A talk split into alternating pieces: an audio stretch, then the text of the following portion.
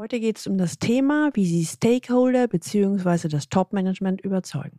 Erstens, warum ist das an der Spitze so ganz anders als bei meinem Chef im mittleren Management? Zweitens, warum gute Argumente und Inhalte Sie nicht weiterbringen? Und drittens, die Do's und Don'ts, wie Sie Top-Manager von Ihren Ideen überzeugen. Aus dieser Folge werden Sie mitnehmen, wie Sie Ihren Vorstandsvorsitzenden beim nächsten Mal von Ihren Ideen begeistern und Zuspruch von den Stakeholdern erhalten, ganz ohne Kampf und Anstrengung. Willkommen zu meinem Podcast Leben an der Spitze. Für erfolgreiche Könner im C-Level, Geschäftsführer, Vorstände und die, die es werden wollen. Ich bin Gudrun Happig und unterstütze C-Levels, noch erfolgreicher zu werden, zu sein und zu bleiben, ohne sich zu verbiegen, damit sie im C-Level richtig durchstarten. Leben an der Spitze, im C-Level erleben, wovon sie schon immer geträumt haben. Es ist Freitagvormittag. Stefan S., Prokurist in einem internationalen Konzern, schildert mir seine Situation. Frau Happig. Am Montag früh ist Vorstandssitzung mit dem Big Boss im Ausland. Es werden zehn Personen teilnehmen und wahrscheinlich wird eine Entscheidung getroffen, die mir so überhaupt nicht gefällt. Diese Entscheidung würde für mich das Aus für ein immens wichtiges Projekt bedeuten. Ein Projekt, das für mich das Karrierekatapult bedeutet, aber eben nur, wenn es weiterläuft. Wenn nein, werde ich hier im Unternehmen wenig Perspektiven haben.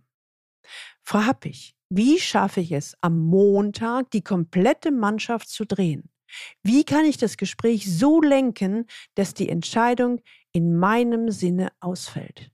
Wie kann ich in dem Meeting die Entscheidung des Vorstandes zu meinen eigenen Gunsten beeinflussen? Zugegeben, die Rahmenbedingungen sind denkbar schlecht. Stefan kann sich mit keinem der Teilnehmer vorher noch kurzschließen.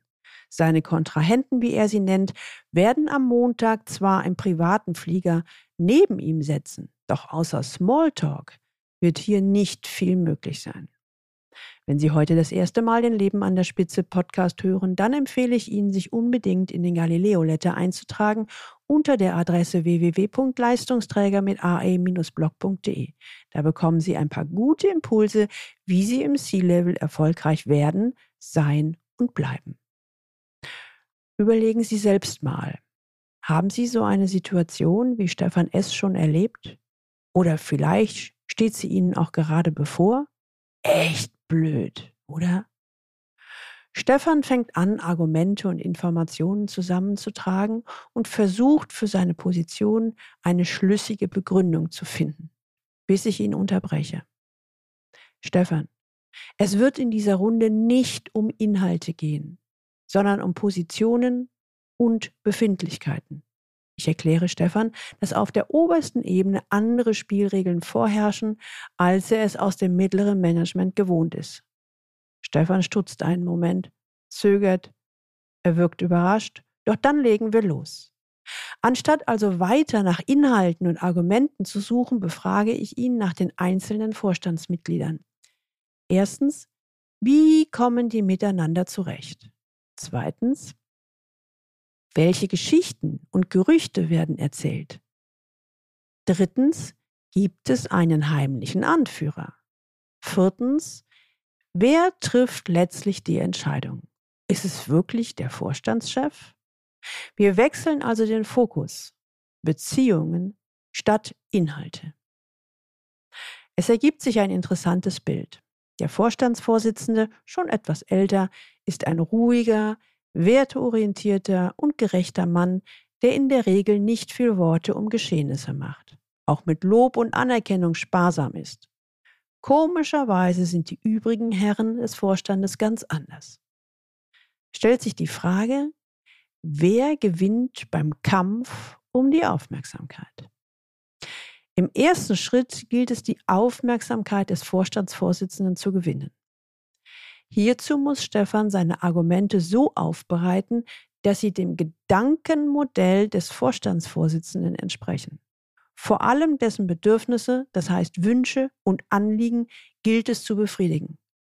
Drittens, Ziel ist es nicht, in den verbalen Wettstreit mit den anderen Vorstandskollegen zu treten, sondern gezielt den Dialog mit dem Vorstandsvorsitzenden zu suchen. Gemeinsam entwerfen wir ein sogenanntes Beziehungsdiagramm.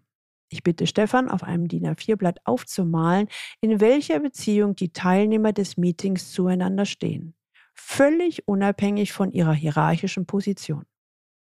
Es entsteht ein Bild, aus dem ablesbar ist, wer sich mit wem gut oder weniger gut versteht, wie die Herren miteinander interagieren, wo die Allianzen und wo die Feindschaften verlaufen. Hieraus lässt sich später ableiten, wer im Fall einer Entscheidung wem zur Seite stehen dürfte. Das heißt, wir benutzen das Beziehungsdiagramm als Strategiefahrplan. Im nächsten Schritt geht es darum, Verbündete zu gewinnen. Mit wem versteht sich der Vorstandsvorsitzende gut? frage ich Stefan weiter. Und Stefan erinnert sich, dass der Vorstandsvorsitzende vor allem zwei Führungskräfte schätzt. Den einen wegen seiner großen Erfahrung, den anderen wegen seiner hervorragenden Vernetzung im Unternehmen. Auch fällt ihm ein, dass der Vorstandsvorsitzende in der Regel nicht alleine entscheidet, sondern sich mit seinen Vertrauten kurzschließt. Damit ist klar, zu diesen beiden Vorständen sollte Stefan eine Beziehung aufbauen, um sie als Verbündete zu gewinnen. Wiederum nach dem Prinzip, gib ihnen, was sie brauchen, und du bekommst, was du selbst willst. Die Strategie dahinter, nutzen sie die Stärken der Verbündeten.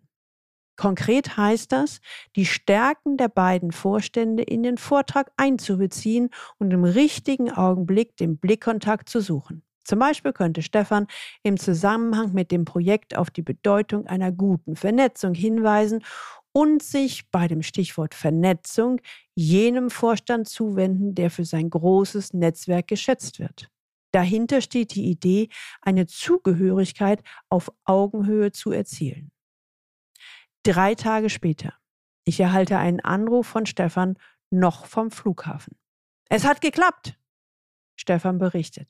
Ich habe die Aufmerksamkeit des Vorstandsvorsitzenden gewinnen können, indem ich zunächst auf die Bedeutung der Mitarbeiterpotenziale für den nachhaltigen Erfolg des Unternehmens hinwies. Das hatte zwar nichts mit dem eigentlichen Thema zu tun, entsprach aber der Philosophie des Vorstandsvorsitzenden und war deshalb ein guter Aufhänger. Aus allen Hahnenkämpfen, die wie üblich auch dieses Mal stattfanden, habe ich mich bewusst rausgehalten. Ich habe gar nicht erst versucht, das Projekt gegenüber den anderen Teilnehmern der Runde zu verteidigen. Stattdessen formulierte ich in ruhigem Ton meine Argumente und wählte dabei die Formulierung so, dass sie die Grundüberzeugung und die Bedürfnisse des Vorstandsvorsitzenden trafen. Hierbei habe ich immer im richtigen Moment ganz bewusst auch den Blickkontakt zu dessen beiden Verbündeten gesucht. Frau Happig, es war im Grunde also ganz leicht. Wenn man weiß, wie das Spiel da oben funktioniert und wie man Topmanager überzeugt, macht es sogar richtig Spaß. Das bedeutet, sie können ganz ohne Hahnenkampf gewinnen. An diesem Fall wird sehr deutlich, wie wenig es im Top-Management auf Inhalte ankommt, wie sehr allerdings es auf die emotionalen Beziehungen der Handelnden untereinander ankommt. Stefan sah sich mit einem hochkomplexen Beziehungsgefüge und vielfältigen positiv wie negativen Einflussnahmen konfrontiert. Vergleichbar ist ein solches Beziehungsgefüge mit einem Ökosystem wie zum Beispiel einem Waldrand. Zahlreiche Pflanzen und Tiere sind hier ebenfalls über Beziehungsebenen und Querbeziehungen auf vielfältige Weise zu einem komplexen Ganzen verbunden. Um dieses System zu begreifen oder gar zu beeinflussen, bedarf es eines vernetzten Denkens, denn die vielfältigen Beziehungen und Rückkopplungen lassen sich durch lineare Kausalitäten nicht beschreiben. Deshalb spreche ich auch immer wieder vom Ökosystem Top-Management. Die Besonderheit des Ökosystems liegt darin, dass es sich selbst regelt und steuert. Grundlage für diese Selbststeuerung sind ausgewogene Interferenzbeziehungen, ein ausgeprägtes Anpassungsvermögen von Einzelorganismen, Populationen und Lebensgemeinschaften sowie der Ringschluss von Produzenten, Konsumenten und Reduzenten im biologischen Stoffkreislauf. Dank seiner engen Vernetzung ist dieses System aus Querbeziehungen, Nahrungsketten und Informationsübertragung auch sehr stabil. Allerdings, um den Vorteil eines Ökosystems nutzen zu können, geht es darum, das komplexe Zusammenspiel und das Beziehungsgeflecht zu erkennen und zu verstehen. Für schwierige Führungssituationen wie im Fall von Stefan S. lässt sich eine bemerkenswerte Schlussfolgerung ziehen. Da alles miteinander zusammenhängt, lässt sich das System über unterschiedliche Ansatzpunkte beeinflussen und in eine gewünschte Richtung lenken. Um ein bestimmtes Ergebnis zu erreichen, ist es nicht notwendig und auch nicht immer sinnvoll, direkt auf die Zielgrößen einzuwirken. Stattdessen kann man, wie beim Billard mit der weißen Kugel, auch über die Bande spielen und indirekt steuern. Um zu verdeutlichen, wie wichtig eine gute Führung nach oben ist, beschreibe ich mal die besondere Situation einer Führungskraft, die ihre Anliegen beim Vorstand durchsetzen wollte. Dieser Manager der zweiten Führungsebene als F2 finden sich häufig in einer diffizilen Dolmetscherfunktion wieder. Ihre Aufgabe ist es, wichtige Anliegen auf eine Weise nach oben weiterzureichen, dass diese dort gesehen und gehört werden. Es muss ihnen gelingen, sich oben Gehör zu verschaffen, damit unten die Geschäfte weitergehen können. Von einer guten Führung nach oben oder auch Chefing hängt deshalb letztlich der Erfolg des Unternehmens ab. Was ist, wenn sich die Spielregeln ändern? Viele Führungskräfte, die in eine F2-Position aufrücken, tun sich mit dieser Brückenfunktion schwer. Sie sind die Spielregeln des mittleren Managements gewohnt, nach denen sie ja viele Jahre erfolgreich gearbeitet haben. Ganz selbstverständlich wenden sie diese Regeln auch in der Kommunikation nach oben an, ohne zu wissen und zu berücksichtigen, dass auf der Top-Ebene andere Gesetzmäßigkeiten vorherrschen. Sie haben deshalb Probleme, mit ihren Anliegen durchzukommen. Nach einigen Fehlversuchen zielen sich viele frustriert zurück, beginnen zu schweigen und geben auf. Führung nach oben findet immer weniger statt. Typisch sind dann Reaktionen wie, ich kann ja eh nichts bewegen, ich werde weder gesehen noch gehört, da oben interessiert sich ja keiner für mich, wahrscheinlich bin ich eh im falschen Unternehmen, vielleicht sollte ich wechseln und hier liegt vielleicht die größte Achillesferse im Unternehmen. Mein Ratschlag in dieser Situation, wenn die Welt ganz oben eine andere ist, sollte man das erstmal akzeptieren so wie der Hund akzeptiert, dass die Katze eine Katze ist. Der erste Schritt liegt dann darin, Sprache und Spielregeln dieser anderen Welt zu erlernen. Erst wenn Sie diese Regeln kennen, werden Sie mit Ihren Anliegen Gehör finden und langsam selbst Einfluss nehmen können. Wenn ich formuliere, nur wer mitspielt, kann gewinnen, bedeutet das nicht, dass Sie sich verbiegen müssen. Im Gegenteil. Aber Sie können nicht mit den Regeln von Mau Mau ein Skatspiel gewinnen. Wie also kann eine F2-Führungskraft vorgehen, um ein Anliegen beim Vorgesetzten durchzusetzen? Wesentlich sind hierbei folgende Aspekte. Erstens ein klares eigenes Ziel.